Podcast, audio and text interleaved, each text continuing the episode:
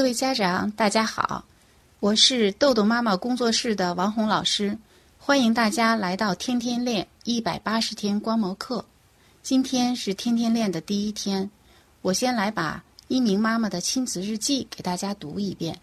亲子日记分为三个部分，第一个部分是时间日志。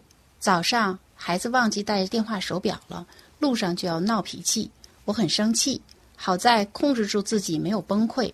快到校门口了，我就把问题所有权还给孩子，让他自己决定是走回家去拿，还是啊去上学，让他自己承担后果。到单位以后，情绪稳定了，我就联系豆豆妈妈工作室的王老师，和老师沟通以后，心中敞亮了很多，得到老师的指导，和老师商量以后要监督我学习。晚上放学的时候。我到托管班接孩子，可能因为早上发生的事情，孩子明显就要讨好我的样子，告诉我作业在托管班都完成了，前几天都只是写了一点儿。以下我记录了孩子和我之间的对话。妈妈说：“你今天作业都完成了，太棒了。早上拿到手表了吗？”孩子说：“没有，我没回去拿。”妈妈说：“我看见你走了呀，为什么没回去呢？”孩子说：“我以为你会回来接我，结果你没回来，这下尴尬了。又一想，如果回去的时候，爸爸可能还揍我一顿。走到天桥上，想了想，还是算了吧。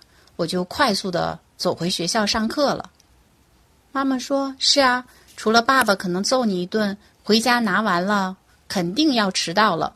你们老师还得再批评你一顿，这可太得不偿失了，是吧？”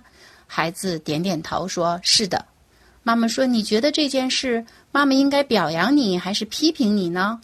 孩子想了想，说：“嗯，我觉得应该批评我。”妈妈说：“我觉得应该表扬你，因为你控制住了你自己。你特别想回家拿手表，但是你没去，你及时返回学校上课。妈妈觉得你的自控力大大的进步了呀，所以妈妈应该表扬你。”孩子高兴的点了点头。到家以后，孩子帮我做饭，自己做西红柿炒鸡蛋，心情很好。我们边做饭边商量，以后碰到忘拿东西这件事儿该怎么办。孩子想到了一个好办法，就是把便利贴贴到出门的地方，这样出门的时候就能够看到了。六点钟，我们开始吃晚饭，十五分钟就吃完了。孩子说：“妈妈，我能玩一个八分钟的吃鸡游戏吗？”我同意了。孩子玩完以后很开心。六点四十就出门游泳了。八点三十五分我们就回家了。孩子听故事听到八点四十开始写作业。作业之前我们俩商量好，从今天开始记录晴雨表。孩子非常开心，而且还给自己也准备了一张，我们互相记录。孩子给我画了好几个，开心。我看了学校完成的作业，数学还可以，语文预习课文没标注，完成的不太好，感觉孩子有些糊弄。我们就开始预习了。八点四十到九点四十，写了一个小时的作业，中间孩子提出想玩，我没同意。一个小时后，孩子玩了十分钟游戏，玩完以后回来又读了一篇课文，收拾书包。洗漱，准备睡觉。十点了，孩子提出还想再玩一局，我没同意。孩子很生气。对于孩子想玩游戏，爸爸给予了表扬式的话语。爸爸大声地说：“一鸣跟你闹着玩呢，这么晚了，他知道不能玩了。”孩子听后就没那么坚持了。有了爸爸的冷静配合，感觉轻松了很多。特别感谢爸爸的支持。第二个部分是妈妈的反思和感悟。妈妈说：“我早上真的很生气，联系了王老师以后，觉得自己近期做的差极了，所有问题都可以解决的。深深体会到老师说的，出现问题了，就像多米诺骨牌一样，第一张倒了，及时扶住第二张；第二张倒了，及时扶住第三张，是有很多办法的。”家长的情绪太重要了，冷静才有智慧。最近情绪方面一塌糊涂，不能任凭自己这样下去了。自己不进步，还要求孩子进步，这怎么可能呢？一名妈妈给孩子写了几条美言录，第一个是。早上上学路上，你准备自己回家拿手表，可是呢，你没回去拿，半路及时返回学校上课，自己想到了后果，马上停止改正。宝贝儿，你的自控力越来越强大了。第二个，宝贝儿，你遇到问题的时候能够使用金头脑，自己想办法。在家里出门时，怎么能不忘记带东西？写个便签贴在门上。妈妈也觉得这个方法不错，我们试试看效果哦。第三，孩子在托管班完成了作业，真是又一个大的进步，还给自己争取了更多玩的时间。你太会时间管理了。第四，你现在都能独自完成一道菜了，我像你这么大的时候可做不到，真了不起。你从准备鸡蛋、西红柿。